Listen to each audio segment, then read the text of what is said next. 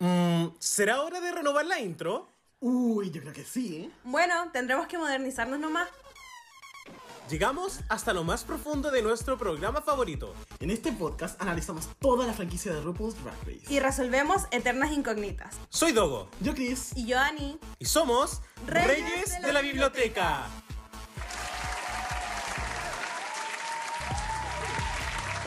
Y mi querida audiencia, buenas tardes, nuestra querida Puebla. Ya nos encontramos acá en nuestra próxima entrevista real. Y nuestra invitada de hoy es una artista de tomo y lomo. Porque no solamente es una persona que canta, no solamente es una persona que hace impersonations, sino además es increíblemente carismática. Eh, la hemos visto en la primera temporada de Drag Race España, donde no solamente se llevó a nuestros corazones, sino también el título de Miss Congeniality. Y por supuesto está con su revancha en el primer All Stars de España. Así que recibamos con un fuerte aplauso a Puppy Poison. Hola, ¿qué tal? How are you? I'm fine, thank you so much. No, que Chile, Chile, me cachai. Me encanta. ¿Cómo ha estado Pupi? ¿Cómo, cómo ha sido esta, esta semana también para ti? Me imagino que ha sido una experiencia muy vertiginosa. Pues a ver, sí, con el All Stars, que en, en España hablamos muy mal inglés. Entonces eh, tenemos que hacer como un esfuerzo muy grande para decir la, la palabra en, en español y luego la frasecita en inglés. Porque nosotros decimos Olé Stars, como el Sí. Olé de los toreros. Entonces es más fácil. Es- eh, España creo que es el único país que dice Spider-Man en vez de Spider-Man. Pu- puede ser. Todo lo castellanizamos así a nuestro, a nuestro español. Pues esta semana, la siguiente, la anterior, pues yo creo que llevo como un mes o dos que no, no paro. Porque entre el programa, estoy preparando un musical, estoy haciendo otro, un curso, estamos también anunciando la gira del All Stars. ¿Has visto cómo se- tengo que ponerme la boca como Moon para pronunciar? Y, y entonces pues eh, llevamos como dos o tres meses, estábamos esperando que empezara el programa y de repente ha empezado y es como queremos que acabe ya, queremos que acabe el programa y todo. Pero muy bien. Maravilloso y felicidades por lo que has estado haciendo hasta el momento. Nos imaginamos también y se ve que el nivel de esta competencia es increíble. En verdad, han sido cuatro capítulos que hemos visto y de verdad que ha sido espectacular y yo creo lo que muchos de los fans esperaban también de un All-Star. Así que eh, felicidades por todo lo que estás haciendo porque nos imaginamos que requiere mucho, no es solamente lo que vemos, es también todo lo que hay detrás, la preparación, etcétera, el tema de también exponerse, que nos imaginamos que no es, no es sencillo. La exposición es lo más, lo más, o sea, lo más como completo al final de todo el programa. Porque yo creo que tú puedes preparar eh, pues los trajes, puedes prepararte como lo que vas a hacer o la imitación, cosas que ya sabes que van a suceder, pero luego tú no sabes cómo va a ser recibido eso. Entonces yo creo que eso tiene que haber una, una asignatura en alguna carrera que sea exposición a, a la audiencia. que se estudie eso también. Porque eso es como lo más peligroso a veces. Y lo que hay a algunas reinas de, de algunas otras temporadas o de otros, o incluso actrices. Hay aquí, hay en el otro día eh, comentaron una actriz española que, que desapareció y entonces resulta que ella ha dejado de, fue, tuvo un momento como muy famosa y que está en la calle viviendo, pero que la, la han visto y entonces la han ido a grabar y que ella ha dicho que ella no quiere saber nada de la tele, ni de cine, ni de nada, de, de todo lo que hizo anteriormente. Entonces yo creo que también puede ir por ahí que esa exposición en un momento sea como muy complicada de llevar. Mm, exacto, ¿no? No, Me imagino que debes, como todas las cosas en la vida, tiene mucho de lo bueno, pero también muchísimas cosas malas que yo creo que hay que saber ma- mantener quizás los pies en la tierra y tener también cuidado, en especial en la era de las redes sociales, que es eh, muy, Es que muy somos muy nuevos. El otro día yo hablaba con un amigo que somos muy nuevos en esto de las redes sociales en general, como el mundo. Entonces todo el mundo tiene que decir algo sobre todo. Entonces yo creo que es como demasiado demasiada información, demasiada exposición de todo el mundo, todo el mundo quiere como salir en una pantalla, todo el mundo se compra un, producto y dice, mira, me he comprado esto, me ha venido muy bien. Como todo el mundo es como un- una persona anuncio todo el rato. ¿No? Todo el rato es, voy, a, voy de vacaciones, voy a tal sitio, eh, mirad qué playa, mirad no sé qué. Como una necesidad que, que se ha creado como de contar todo lo que haces y también de criticar todo lo que hacen los demás o como de comentar todo lo que hacen los demás sin ningún tipo de, de medida. Mm. Exacto, y bueno, la verdad es que con todo lo mediático también que está haciendo Drag, Race España, eh, te enviamos también Fíjate, mucho, an- mucho Hasta ánimo. Chile he llegado. Hoy, no lo sé. Oye, yo iba a ir a The Switch. ¿En serio? Yo hice el casting de The Switch cuando se hizo el primero, que además fue Paquita. Sí, sí, Paquita. Paquita estuvo en el, creo que fue la segunda temporada, que fue internacional. Ah, vale, sí, creo que fue en segun- la segunda temporada.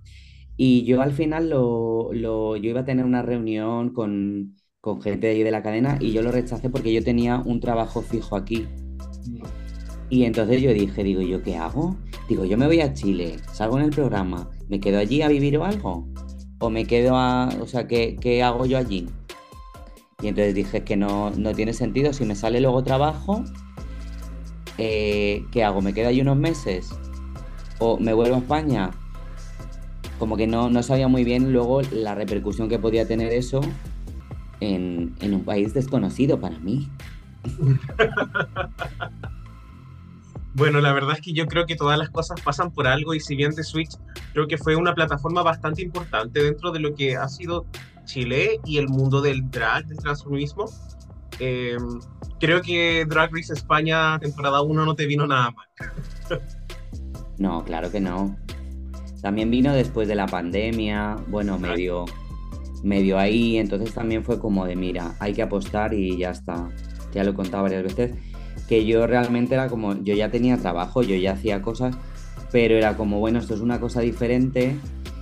eh, es la primera vez que sale en España. En España se ha querido hacer ese programa varias veces, o programas parecidos, pero nunca se ha hecho o nunca se ha hecho realmente algo parecido y entonces yo creo que esperaron hacer el formato original con el nombre original y estando en esa situación pues yo dije, mira, pa'lante y que sea lo que sea.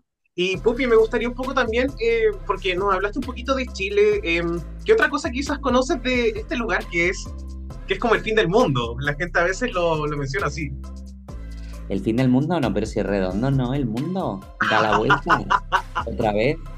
Pues yo de Chile no conozco mucho. Yo tenía una compañera de Chile que, que es cantante, que se llama Maida Larraín, pero que ahora no vive allí. Ella, saca, esto, ella estuvo estudiando aquí en España y yo recuerdo que me enseñó unas fotos y me dijo, mira, esto es el desierto. Y yo dije que esto es el desierto y salían flores y era el desierto de Atacama.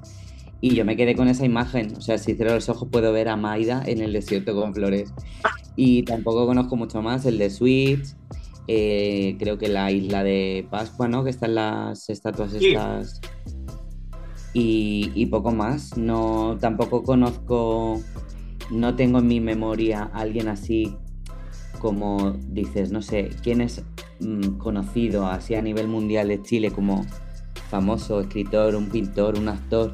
No tengo así referencia, a lo mejor los hay. Y digo, ah, que es de Chile, no sé quién. Pero no, no tengo. Sí, no creo que cuando las personas piensan en personas famosas de Chile, eh, está Pablo Neruda, eh, Ah, Vale, Pablo Neruda, sí. y bueno, hoy, hoy en día también Pedro Pascal es en parte chileno. No sé quién es ahora mismo. Ya no me importa. Pero Buffy, no.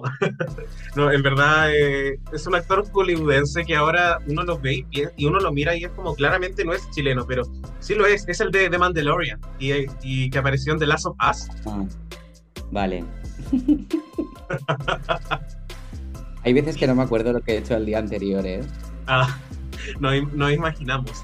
Y Pupi, me gustaría como un poco también quizás pasar un poco a, a hablar más de ti y con respecto a el arte que ejerces hoy en día, que es el drag. Me gustaría preguntarte, eh, ¿cómo y cuándo te empezaste a sentir atraída por este arte?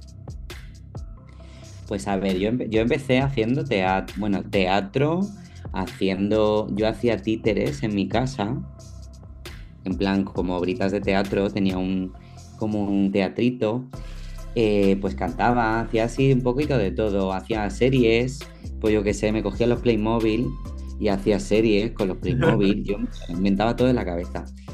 Y, y realmente era algo que yo conocía que existía, pero no, no le daba como...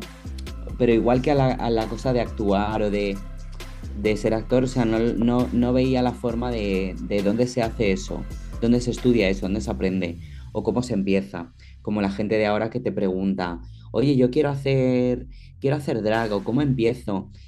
Y yo en ese momento yo no tenía, yo no disponía de internet ni de, ni de nada. Y ahora es que tienes en internet de todo, que te puedes maquillar, vestidos, o sea, simplemente con poner en los buscadores.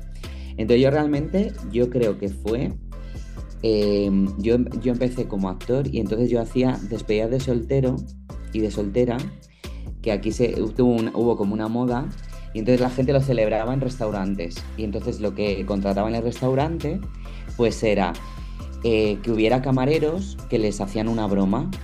Pues te contratabas un camarero borde, un camarero torpe, un camarero gay. Y entonces en la, en la mm, cena te iba el camarero, pues el borde, y entonces te decía, ¿habéis comido ya? Te lo quito. ¿Qué pasa? ¿Que no acabáis? ¿Que tengo que limpiar? Y entonces la gente de la, de la boda era como de, pero ¿y este camarero? No sé qué. Claro, había cuatro o cinco que lo sabían. Y en esos de repente había veces que aparte de las cosas que ocurrían, aparecía una drag queen. Y entonces ya hubo como varias veces que yo hacía ese show de camarero y de repente aparecía la drag queen y decía, madre mía, digo, pero qué divertido esto, pero como mola. Y yo dije, pues yo puedo hacer también esto. Y entonces yo me empecé a montar la película para hacerlo yo sin saber nada, como ahora. No, me, me parece, me parece muy entretenida también la, la anécdota, porque en el fondo el drag se basa en referencias, esas referencias pueden ser de cualquier tipo, no solamente quizás cantantes, que yo creo que es como empiezan muchos drag slash impersonators. Sí. Sí, a ver, aquí yo creo que hay de- en diferentes eh, edades y países, pues como que hay una referencia de una cosa o de otra. Lo que pasa que, claro, yo vengo como de lo más de, pues del, del bar. Yo vengo del bar. Entonces, de ahí luego pasé a ir a los bares en los que se hace drag, transformismo, de salen, te hacen 20 canciones, se tiran mm, media hora hablando y metiéndose con el público, que ahora ya eso pues no se lleva, o hay que tener muchísimo cuidado en decirle a alguien nada, tal, porque todo el mundo se ofende.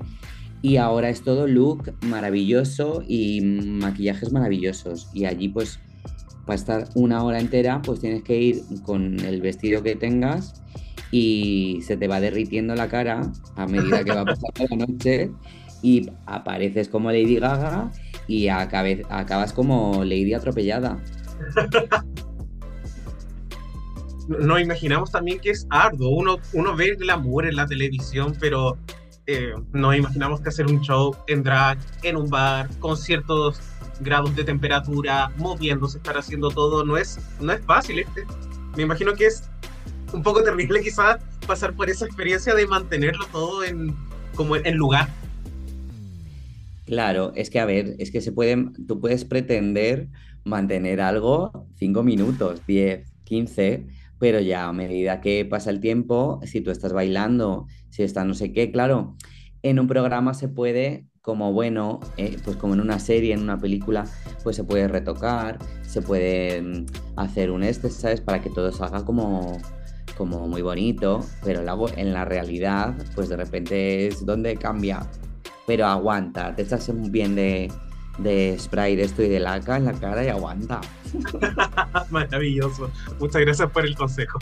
Eh, Pupi, me gustaría preguntarte algo que siempre he tenido una duda, y es que, eh, bueno, en la biografía de tu sitio web se mencionaba que tu primer trabajo drag, o uno de los primeros, fue personificando a la niña del exorcista, y eso también lo mencionaste en tu video de Meet the Queens hace un par de años. ¿Crees que el haber realizado este personaje influenció de cierta forma eh, tu personaje drag actual? Mm, sí, puede ser. Yo creo que, a ver, yo creo que cuando yo hacía, yo creo que fue un poco como todo seguido. Y entonces luego entré a trabajar de, en realidad no hacía solo de la niña de exorcista, íbamos rotando. Entonces cada uno teníamos varios papeles. Entonces yo tenía, yo era un monje, era un zombie y luego también había días que era la niña de exorcista. Claro, el de la niña de exorcista era el más guay, porque la cama se movía, había luces, había gritos, se movían las puertas, salía como viento. Entonces eso era como una discoteca, en el rollo así em, terrorífico, pues era un poco discoteca. Los otros eran más sencillos, ¿no? El de la niña tenía como, como efectos especiales.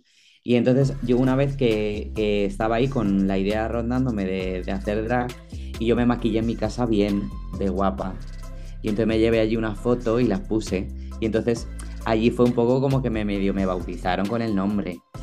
Y, yo creo que luego, pues también es que te da juego. Y entonces cuando yo empecé a trabajar en Chueca, en la zona gay de aquí de Madrid, de España, el primer número que yo hice estaba basado en La Niña del Exorcista y yo como que me estrené en Halloween.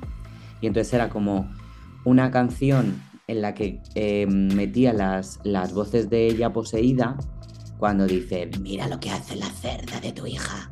Y cosas así, y las iba, las iba cambiando eh, y entonces iba apareciendo como la canción y contaba como una historia de como que estaba poseída o algo así y como que el señor me había, me había abandonado o algo así era. Y entonces sí que siempre tiene una presencia porque es como empecé. Empecé de niña de exorcista y el primer número con el que yo me presenté en el ambiente LGTBIQ más HDMI JPK MP3 WAP pues fue como yo me presenté como la niña de exorcista y yo lo sigo haciendo de vez en cuando. Y bueno, y, y, sabemos también que tu carrera contempla muchos matices, de hecho sabemos que no eres eh, ajena al mundo del, del cabaret y de la música. Y eh, la verdad es que me gustaría preguntarte eh, sobre el, el aspecto musical también que has conllevado en tu carrera. Y me gustaría hablar un poquito sobre lo que es Putón Venero, eh, el cual yo creo que ha sido uno de los mayores highlights de tu carrera. Y me gustaría saber un poco si tienes como alguna anécdota que te gustaría compartir por respecto a la canción o quizás la grabación del, del video musical. Pues esto yo creo que se ha salido en más sitios, se ha contado. Pero, o sea, yo realmente no sé si es la primera canción que grabé, yo creo que sí. Y fue un poco como todo como a, como que fue surgiendo de una cosa a otra. Entonces, esta canción yo la, habíamos eh, cambiado la letra, es un tema conocido de España, que es el Porón Pompero, de Manolo Escobar, y yo le cambié la letra con Kika Lorace que es otra artista de aquí de España que salió de invitada en la primera temporada en lo del Snatch, Game. Sí.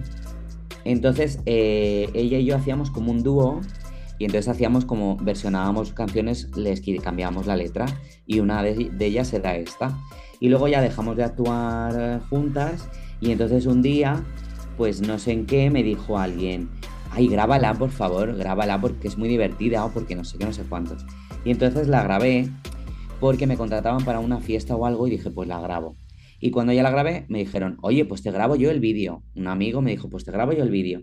Y en el vídeo luego, pues tuvo como mucho éxito la primera semana, tuvo tantas visitas que casi nos denuncia la bebida de la marca de cerveza en la que yo me monto en el camión, que luego tengo que hacer otro vídeo porque me piden y me exigen que quite el camión, porque yo me monté en un camión de cerveza que estaba abierto. Y entonces me dijeron, me escribieron unos abogados y me dijeron, la artista, que yo dije, bueno, por lo menos me respetan, me dicen la artista. la artista en está subida en un camión y no se ha dado ninguna autorización para qué tal.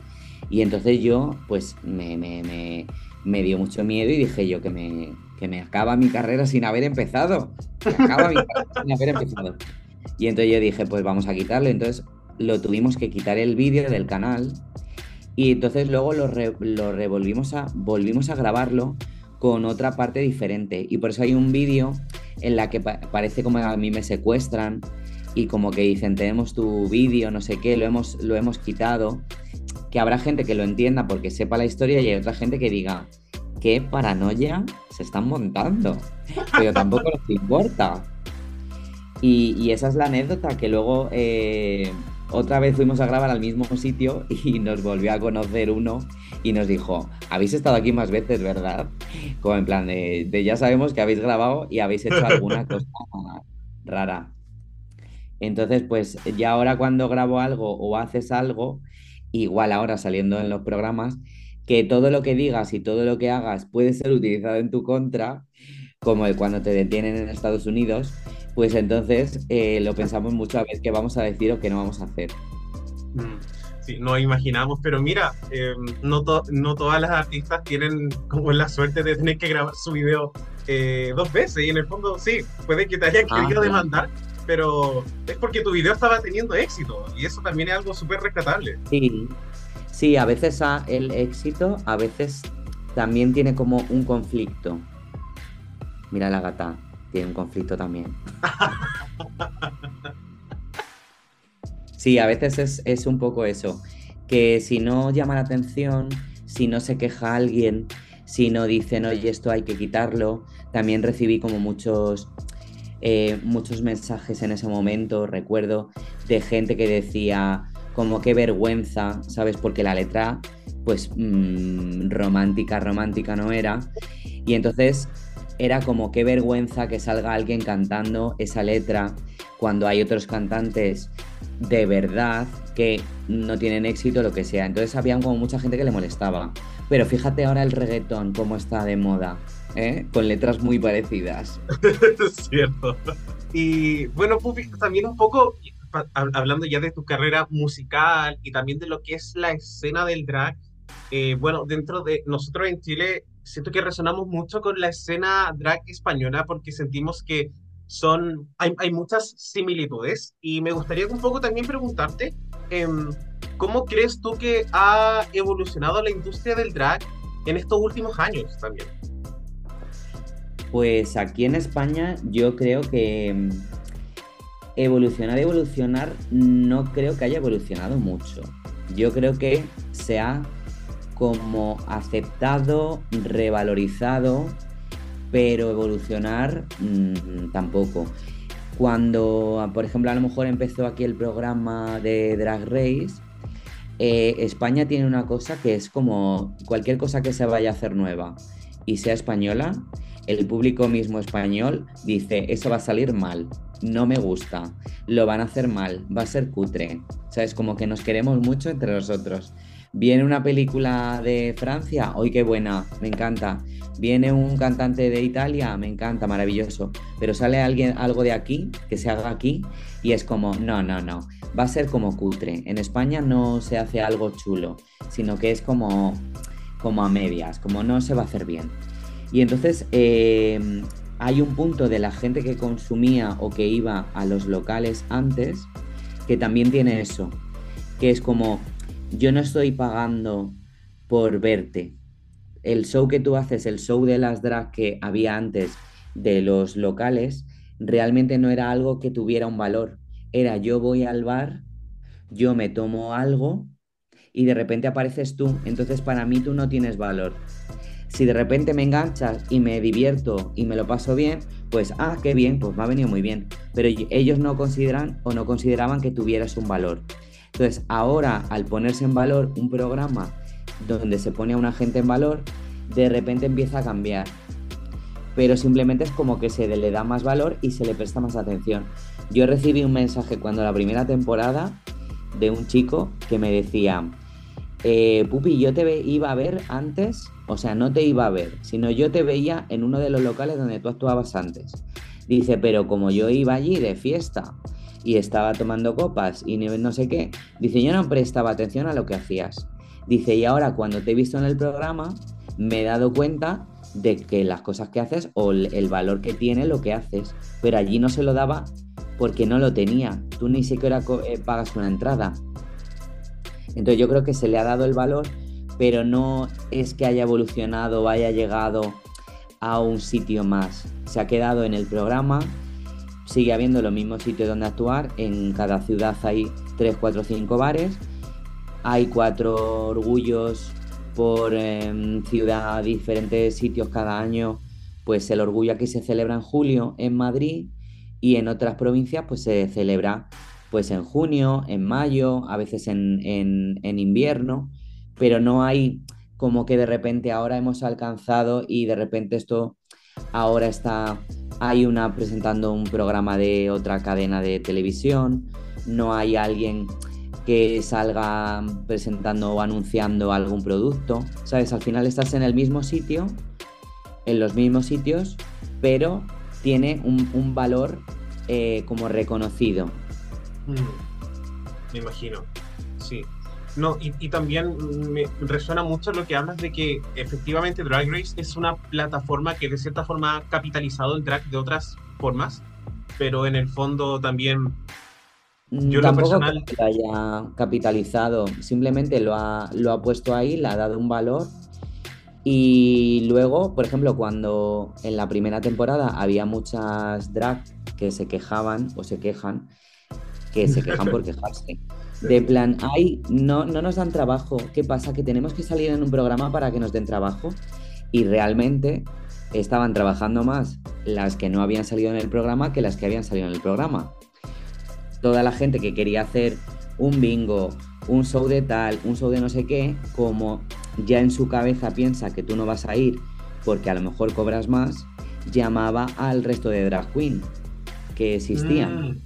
Entonces tenían más trabajo, pero como la que te ponen a ti en el foco es a ti, pues parece como que, que, tú eres la que vas a hacer todo y al final luego muchas veces no es así, porque es yo quiero hacer, yo quiero hacer un show, quiero hacer un este, pero yo no voy a llevar a una del programa, porque si llevo una del programa y me va a cobrar tropecientos mil euros, pues entonces, ¿qué hago yo? Pues dice, oye, si hay otras que son válidas igualmente y incluso mejores que las del programa. Claro que sí, pues llevo a esta. Entonces, sí se abrió también una puerta a... Había muchas empresas que querían hacer fiestas y dicen, yo quiero hacer algo no como el programa, pero yo quiero hacer un show, una fiesta entretenida y entonces contrato a las otras, a las que no han ido al programa. Entonces al final, pues también había trabajo para esa gente. Lo que pasa que, claro, no, no hay otro formato, otro programa que diga, venga, yo quiero tener a una colaboradora. Pero bueno, va viendo poco a poco. Pues hay aquí Chenoa, no sé si conoces a Chenoa, la cantante. Sí, la de Operación eh, ¿cierto? Sí, pues ella ahora está como de presentadora en Noté, está de presentadora en otros formatos y tal. Y ahora también ella hace un podcast y de repente en ese podcast aparece Samantha Valentines de colaboradora. es una cosita pequeña, pero es ya hay una persona de un perfil drag de repente que está como colaboradora. No es necesario, o sea, que de repente es como se normaliza que haya ese personaje. O sea, es a la vez se normaliza y a la vez es como qué guay que es una drag queen que meten ahí en un podcast. Y mm. encima en algo con un personaje que es como muy, muy conocido, que saben que se va a ver. Entonces, de alguna manera están incluyendo ya eh, el drag en otras, en otras áreas que no sea solamente drag race. Bueno, no, y qué bueno también que Drag haya logrado también dar esta, como esta quizás oportunidad o exposición. Y me gustaría como un poco referirme a todo lo que fue la grabación que ya pasó hace bastante de la primera temporada de Drag Race España. Y me gustaría que nos, contara en general. Ah. Tanto. Tanto no, no fue hace tanto. Pero, ¿cómo recuerdas? Ya tan joven. Ahora estás joven. No, siempre me llaman vieja. No, esta temporada no me están llamando mucho vieja. y, Pupi, me gustaría saber en general cómo recuerdas esa experiencia. Quizás como alguna anécdota rara, extraña que haya pasado. Algo que pues quizás, porque nos imaginamos que hay mucho de lo que no se ve tanto, pero algo que quizás te haya quedado marcado. Pues es que mm, realmente eh, a mí me pasa una cosa que yo creo que le pasa a mucha gente también, que es, te, puede que te acuerdes de cosas o, que tengas una como una vivencia y tal, pero si no estás con las personas que lo has vivido, a veces es como, no me acuerdo, como de, eh, yo me encuentro con, con, mis amigos de la playa, de cuando yo iba a Murcia, que bueno, una playa de Murcia. Y entonces yo estoy sin verlo meses. El día que te quedas con ellos, de repente te acuerdas un montón de cosas que pasaron de hace 20 años. Pues aquí me pasa un poco igual. A ver, yo recuerdo que hicimos un, que eso lo contamos en un podcast que hacían eh, Ugacio y Arancha Castilla-La Mancha, Ugacio Crujiente y Arancha Castilla hicieron un podcast, que lo montaron ellas, no sé qué, y entonces hicieron una vez un podcast que estaba dedicado y era como Mujer Bruja, se llamaba algo así. Y entonces eh, hubo un día que, que hicimos como una especie de círculo de la amistad y entonces íbamos como contando cosas. ¿Por qué? Porque en la casa donde estábamos se fue la luz durante horas. Y entonces todas esas horas ya no sabíamos qué hacer. Y entonces íbamos inventándonos juegos, pues como en la prehistoria, donde yo nací. y entonces yo dije, venga, vamos a decir, y como ya estábamos así tensas, pues dije, vamos a decir cosas bonitas de, de la persona que tenemos a los lados. Y entonces hubo un momento que yo tuve así como una revelación mística y dije, digo, cuando acabemos, digo, va a venir la luz y empezaban, claro, claro, sí, sí, sí, sí. Y entonces lo hicimos todo el mundo con muchos parones y muchas horas por delante. Y cuando acabamos, nos levantamos, nos abrazamos todas y entonces hicimos, bien. Y de repente hizo la luz. y volvió la luz. Y eso fue como súper guay. Fue como un como una tarde de desconexión, porque si te quitan el, la luz y la tele y todo, pues claro, tuvimos que, que volver a vivir como la tapuerca. Qué bello, suena como algo muy, como muy significativo también. Imaginamos con el, quizás con, no, no, no, quiero decir el estrés porque yo no he vivido eso, pero asumimos que también se llama carrera por algo, porque me da la impresión de que es una grabación muy, muy rápida también. Por las medias también. carrera, yo creo, no, pero yo creo que lo de la carrera, lo de carrera viene por el por los coches, porque la, RuPaul, sale con el S, entonces es como una carrera y también tú te imaginas a, a, unas drag queen en tacones corriendo y también es como gracioso de en plan de no, no llegan, ¿sabes? Mm, corriendo en tacones no vas a llegar a ningún sitio. claro. Yo creo que es un poco la, la, la antítesis. y tú eres experta en correr tacones porque lo vimos en el video de, de botón. Es verdad, sí, yo corro bastante, pero no ves, pues porque, porque no llegas. Por eso corría. Fantástico. Y bueno, hablando también del programa, demostraste ser una de las concursantes eh, más completas también, porque no solamente lo hiciste bien en canto, no solamente también en actuación, sino también en personificación, que en lo personal yo siento que son las habilidades más técnicas que se miden en el programa. Y me gustaría preguntarte si crees que la variedad de trabajos que has realizado en tu carrera te ayudó a lidiar con cada uno de los retos eh, semana tras semana.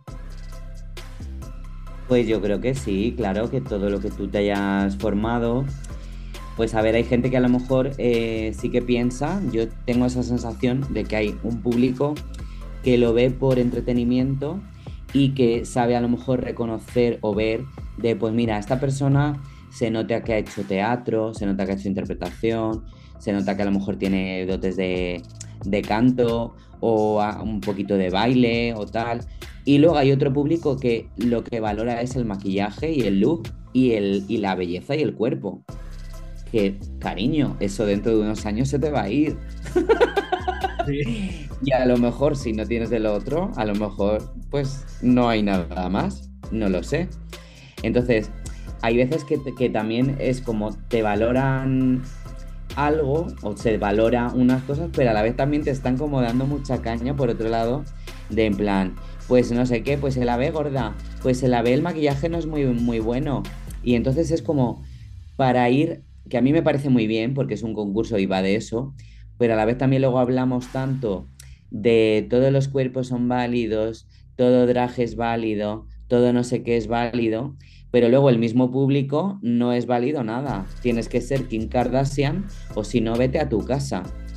y como yo lo estoy viendo en mi casa y me estoy comiendo unas palomitas, pues lo, te lo puedo poner a ti, te lo puedo decir en tu propio Instagram y, en tu, y mandarte un email y todo. ¿Sabes? Yo he recibido emails y mensajes años después diciéndote, no eres drag, no te sabes maquillar, eres muy fea y deberías de haberte ido a la primera. Y entonces dices, vale, ¿y yo qué hago? ¿Yo qué hago si me dejan todavía en el programa? ¿Me voy yo? ¿Renuncio? Saco el contrato así, hago. Como Sidney O'Connor cuando rompió la foto del Papa. Cierto. Qué, terrible. Em, te pido disculpas porque no todos los fans de Drag Race somos así. Pareciera que no es así, pero en verdad hay fans de Drag Race que intentamos verlo como un arte y que hay un tremendo esfuerzo por lo que uno llega a, ver, en verdad. No, yo no, no me imagino maquillándome, colocándome un corsé, haciendo mi propia ropa, estando de pie todo el día y además de eso, ir a hacer un reto. Y yo siento que es algo terrible y la gente a veces no, no le toma el peso. De verdad es una pena.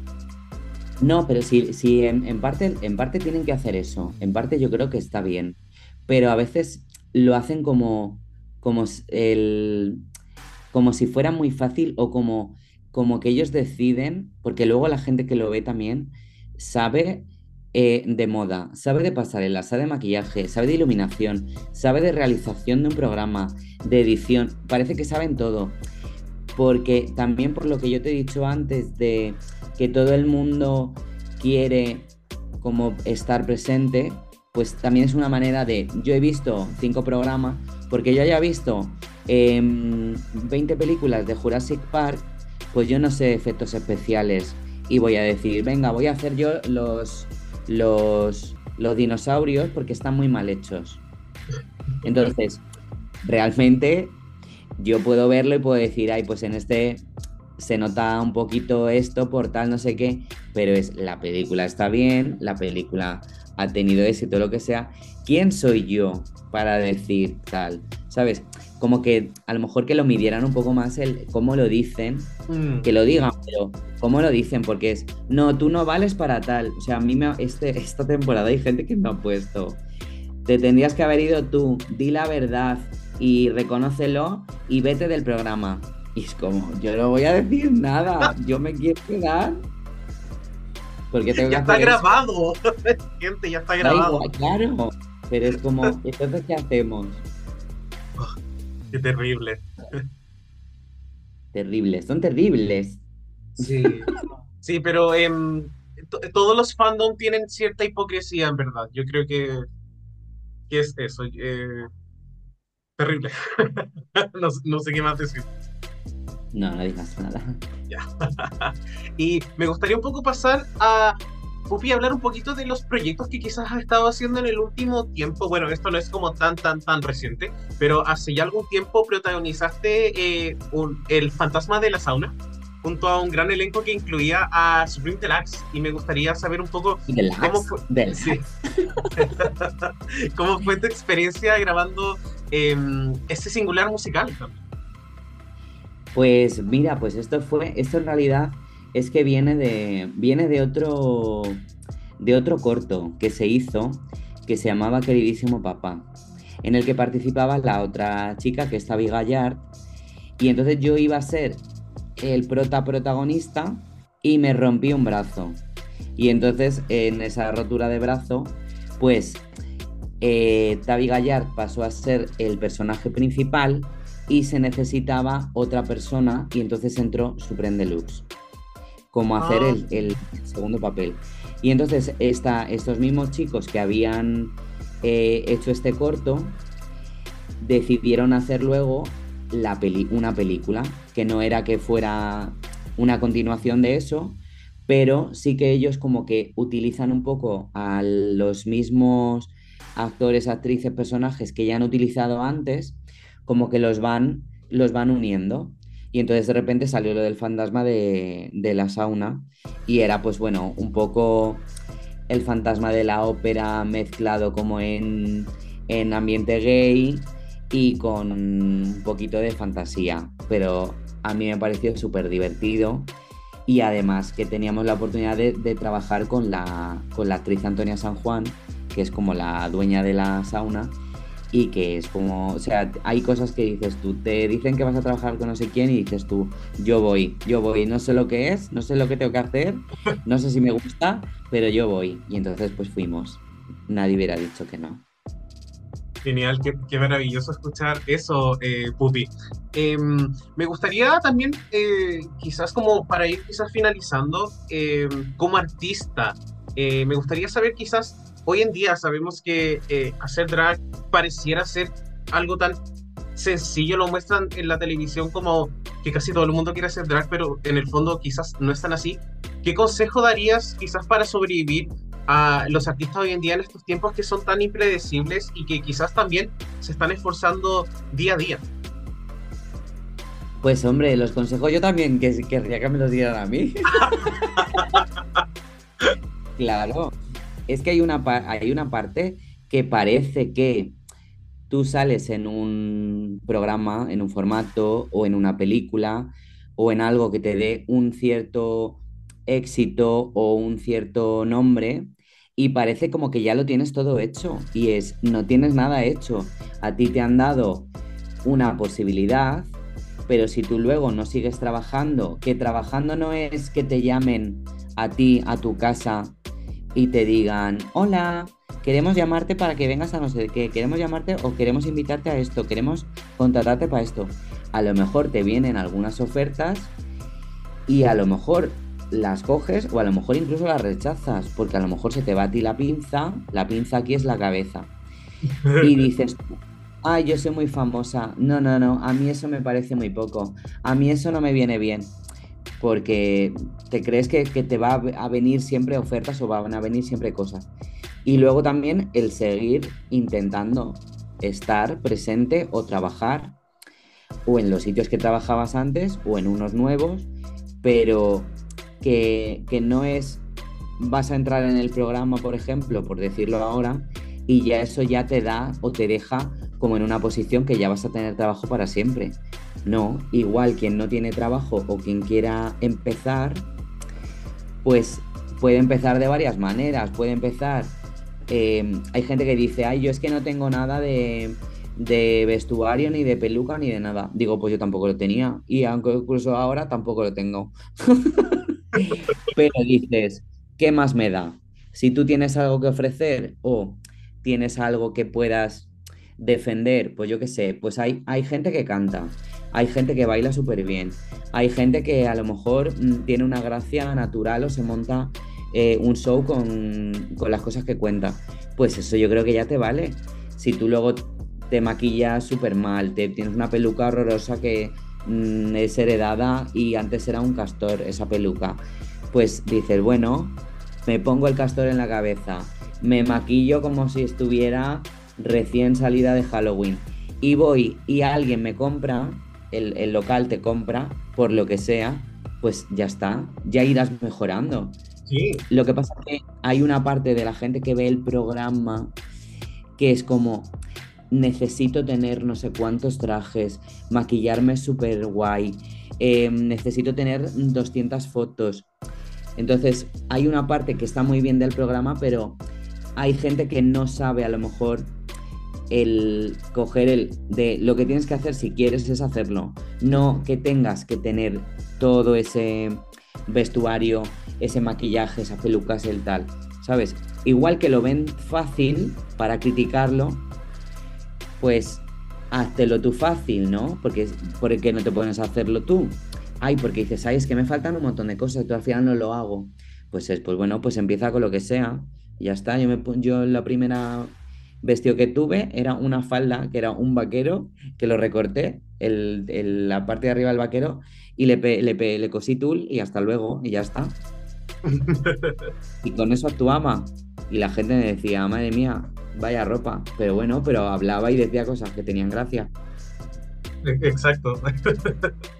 Muchísimas gracias por tu eh, consejo, Ubi. Y yo, a mí me suena bastante realista y también creo que si hiciera drag también me sería muy útil. Así que muchísimas gracias. Y, me, y bueno, y ya estamos cerrando esta entrevista, pero me gustaría preguntarte una última cosa. Eh, ¿Cuál es tu, ¿cuál es tu siguiente gran proyecto? ¿En qué estás haciendo en este momento? Además de todo lo que es eh, All Stars. ¿Ves? Pues mira, en la misma pregunta te voy a como corregir. Has dicho, ¿cuál es tu próximo gran proyecto? Y es, todos son proyectos, no hay ninguno Ah. más grande. No, no, pero te digo, como siguiendo con la historia de antes, de, de cuándo está, cuál es el consejo para hacer drag, cuál es el consejo para actuar, para hacer lo que sea, y es cualquiera, le- el- o sea, cualquier sitio que tú vayas, entonces no voy a, a decir, ay no, este proyecto no lo voy a hacer. Pues por ejemplo, yo ahora mismo eh, estoy preparando un musical que se va a estrenar en Madrid, que se llama Los tacones de papá, y yo realmente no soy un personaje protagonista en la, en la función ni nada. Soy pues como un personaje más, incluso soy como de el coro, por decirlo de alguna manera. Y yo podría decir, pero si yo soy una all star, no puedo ser corista, cariño. Pero es, ¿y por qué no? Es un trabajo igual que otro. De repente, a lo mejor, este trabajo a mí me puede suponer entrar en el mundo de los musicales o en el mundo del teatro y ser como más conocido en ese otro mundo. Entonces, ¿por qué no lo voy a hacer? Y luego pues estamos preparando la gira de All Stars también, que va a estar en España, ojalá nos llevaran a Latinoamérica, Chile, Por favor, Argentina, por favor. México, Colombia, Honduras. Y, y también pues estoy haciendo pues shows pequeños de... Pues mira, me están contratando para muchas bodas en España, bodas de, de chicos o de chicas que de repente dicen, oye, somos fan del programa o de ti y me caso en junio. ¿Qué puedo hacer para que vengas a mi boda? Y yo al principio me daba como miedo. Hice una porque eran como amigos, hice otra que era como no sé qué, hice un cumpleaños. Y me, y me daba como un poco de miedo porque es como es algo como muy especial una boda por la idea que yo tengo. Y era como va a haber una yo misma yo misma decía cómo va a haber una drag queen en una boda. Qué fuerte no no yo misma qui- quitándome el trabajo. Y después he dicho pues qué va digo me parece como muy bonito que entonces hasta hasta aunque ellos quieran el rollo de fiesta yo también les meto el rollo romántico y entonces yo me estoy preparando canciones románticas para que ellos digan, ¡ay, qué bonito! Y luego ya, luego ya putón, putón verbenero, pero yo primero que le haga así un Somos novios, mantenemos un cariño limpio y puro. Para que digan, ¡ay, qué bonito! Podríamos haber contratado a Winnie Houston, pero ha venido Puppy Poison. Fantástico, Pupi. Eh, y de verdad, eh, de- desde el fondo de mi corazón te deseo como el mejor de los éxitos en todo lo que se viene desde ahora en adelante, que yo honestamente creo que se viene bastante bueno. Eh, y eso, mucho éxito en todo lo que es la gira, en todo lo que va a ser este musical. Y de verdad, muchas, muchas gracias por eh, compartir esta entrevista con nosotros. Muchas, muchas gracias. No, gracias a vosotros y espero escucharla pronto. Y, y nada, que nos vemos allí en el desierto de Atacama muy pronto. Maravilloso. Y a nuestra querida Puebla, nuestra querida audiencia, muchísimas gracias por acompañarnos en esta entrevista real y nos vemos muy pronto. Chao.